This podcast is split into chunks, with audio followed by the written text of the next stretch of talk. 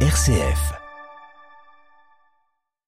Ouverture ce jeudi à Marseille du Congrès mondial de l'éducation catholique. 450 participants des cinq continents vont échanger pendant trois jours sur les défis éducatifs à la lumière du développement humain intégral ou encore de la fraternité. Nous retrouvons Delphine Allaire, notre envoyé spécial sur place au début de ce journal. Une rencontre très attendue à Washington ce jeudi, celle entre Emmanuel Macron et Joe Biden à la Maison Blanche. Derrière les sourires et les poignées de main, des différences sur les questions commerciales. À la une de ce journal également, la Hongrie qui promet à la Commission européenne de lui prouver qu'elle défend bien l'état de droit et lutte suffisamment contre la corruption. Bruxelles a demandé hier de geler les fonds européens qui lui sont dus. Et puis dans notre dossier, rencontre ce matin avec le père Michel Fédou, jésuite. Il est l'un des deux lauréats du prix Ratzinger 2022, un prix qui sera décerné ce matin par le pape François. Radio Vatican, le journal Olivier Bonnel.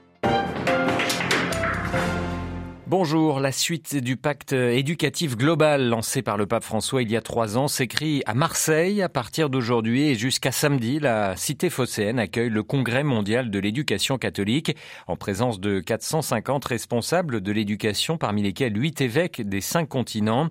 Organisé par l'OIEC, l'Office international de l'enseignement catholique, ce congrès a pour thème l'école comme corps d'espérance.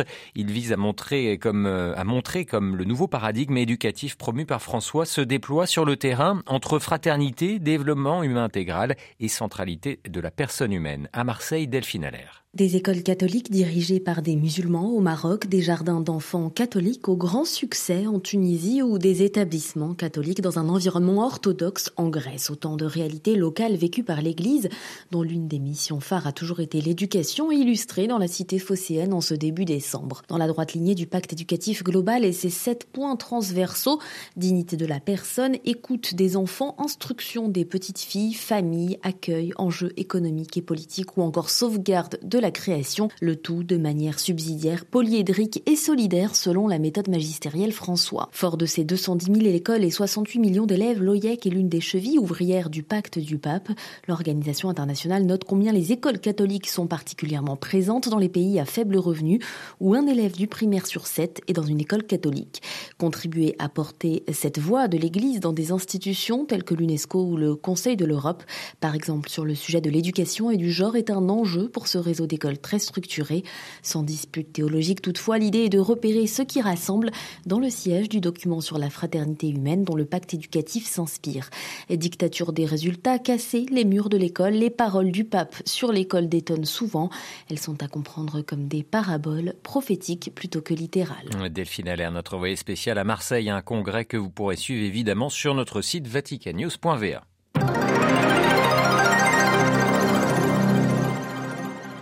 Donald Trump l'avait reçu déjà en grande pompe en 2018. Deuxième visite d'État pour Emmanuel Macron aux États-Unis, la première organisée par Joe Biden depuis son arrivée à la Maison-Blanche. Le président français, accueilli hier par Kamala Harris, la vice-présidente, au siège de la NASA, entre ce jeudi dans le vif du sujet. Au programme aujourd'hui, une réunion dans le bureau ovale de la Maison-Blanche et un dîner de gala dans la soirée offert par son homologue américain. Un honneur fait au plus vieil allié de l'Amérique, ce qui n'empêchera pas d'aborder quelques dossiers sensibles entre les deux pays. À New York, Loïc Loïc des subventions super agressives pour les entreprises françaises. Voilà ce qu'affirmait hier Emmanuel Macron à propos du plan climat de Joe Biden. Celui-ci prévoit en effet de favoriser le Made in USA, en particulier les voitures électriques américaines, un protectionnisme dénoncé par les Européens qui devrait être aujourd'hui le principal point de friction. Parmi les dossiers sur la table, la guerre en Ukraine avec des approches différentes, Emmanuel Macron étant bien plus insistant que son homologue sur la nécessité du dialogue avec Moscou. Les deux alliés devraient toutefois afficher leur unité. La Chine, enfin, serait également au menu, la France marquant sa différence en favorisant une troisième voie moins intransigeante que celle prônée par Washington. Cette visite d'État sera aussi l'occasion de sceller la réconciliation après l'affaire des sous-marins il y a plus d'un an. Cette gifle diplomatique avait rappelé que le plus vieil allié de l'Amérique ne pèse plus grand-chose lorsque Washington veut favoriser ses propres intérêts. New York, le écloury Radio Vatican. Et les États-Unis où le Trésor a mis à disposition du Congrès les déclarations fiscales de Donald Trump. L'ancien président euh, milliardaire américain a toujours refusé jusqu'ici de les rendre publics, contrairement à ses prédécesseurs depuis les années 70. En Colombie, le président Gustavo Petro a présenté hier ses excuses pour des massacres commis par des paramilitaires à la fin des années 90. 19 villageois avaient été abattus dans deux villages soupçonnés de collaborer avec des guerrieros d'extrême gauche. Leur maison avait été incendiée. La Cour des droits de l'homme avait condamné l'État colombien en 2006 pour ces crimes.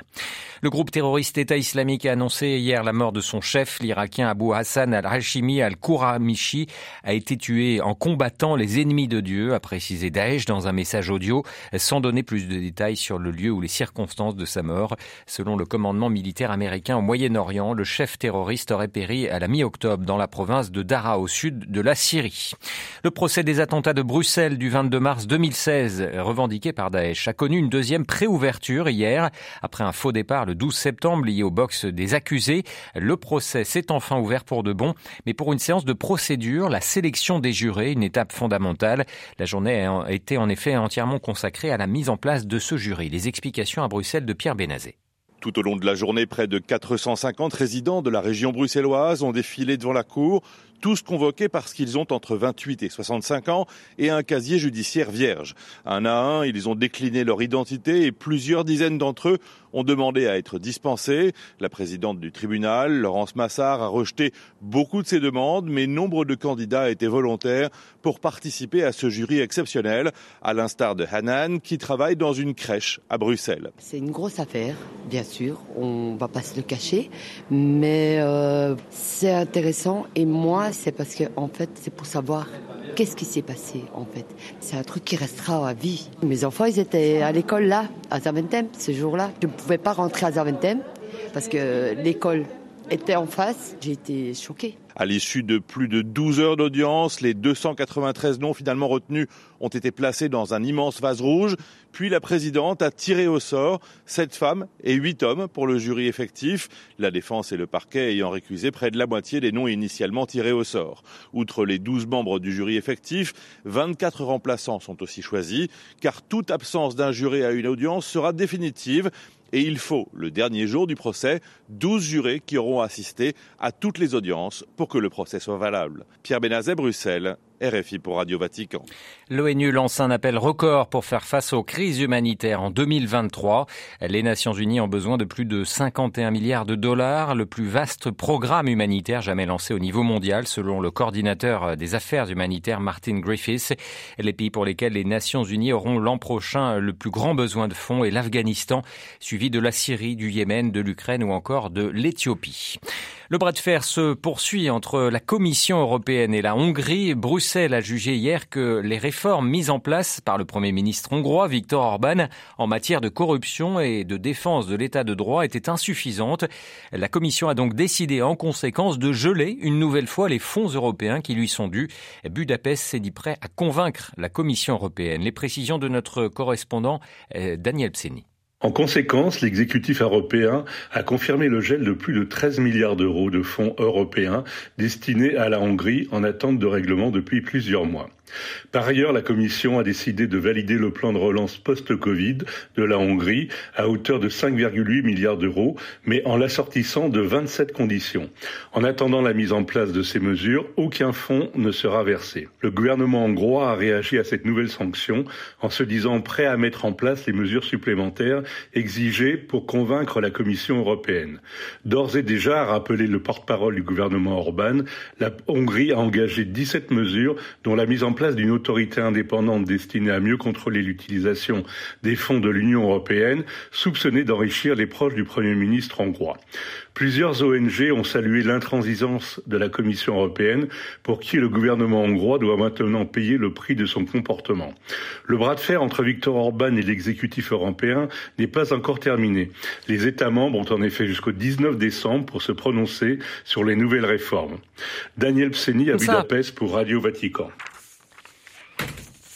La crise énergétique et l'approvisionnement en gaz toujours au cœur de l'actualité. En Allemagne, le géant de l'énergie Uniper demande des milliards d'euros de dédommagement au groupe russe Gazprom en raison des coupures de livraison de gaz.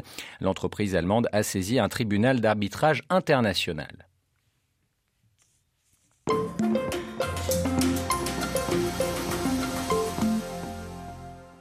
Pour cause de soucis techniques, nous ne pourrons entendre le père Michel Fédou ce matin dans notre euh, dossier, mais euh, revenons en cette période d'avant sur les anges. Gloire à Dieu au plus haut des cieux et paix sur la terre aux hommes qu'il aime.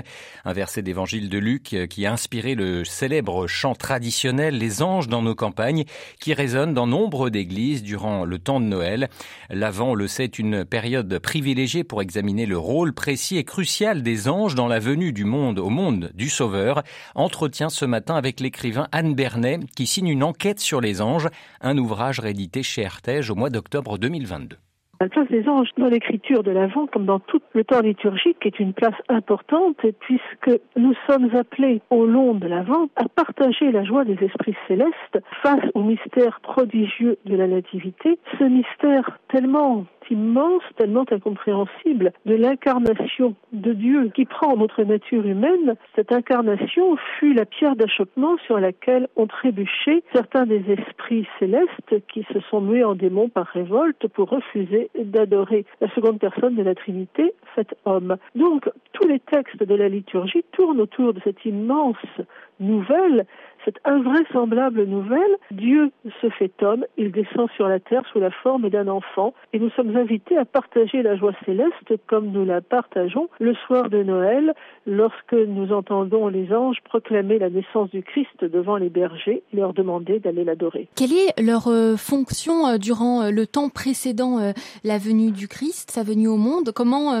accompagnent-ils et préparent-ils cette venue? Les anges sont là pour essayer de garder le peuple élu dans la fidélité à la, loi divine et pour essayer d'éclairer les païens de bonne volonté. Or, quels que soient leurs efforts, l'on voit bien tout au long de l'Ancien Testament ou de l'histoire de l'Antiquité à quel point les efforts angéliques ne payent pas. Il faut donc que le Christ s'incarne et descende, que le Fils de Dieu vienne lui-même assumer la rédemption, puisque les efforts angéliques ne peuvent y parvenir. Donc, les anges dans l'Ancien Testament sont là d'abord pour garder le noyau fidèle d'Israël dans la droite voie, pour protéger le peuple élu, comme on le voit dans l'Ancien et dans le Nouveau Testament, et pour essayer de préparer le terrain également chez les païens. Cette euh, voix des anges qui euh, se mue aussi euh, en chant, qu'est-ce que cela apporte aussi à cette joyeuse annonce de la venue du Fils de Dieu sur terre, ce chant? C'est la démonstration que nous sommes déjà, avant même de jouir de la béatitude céleste,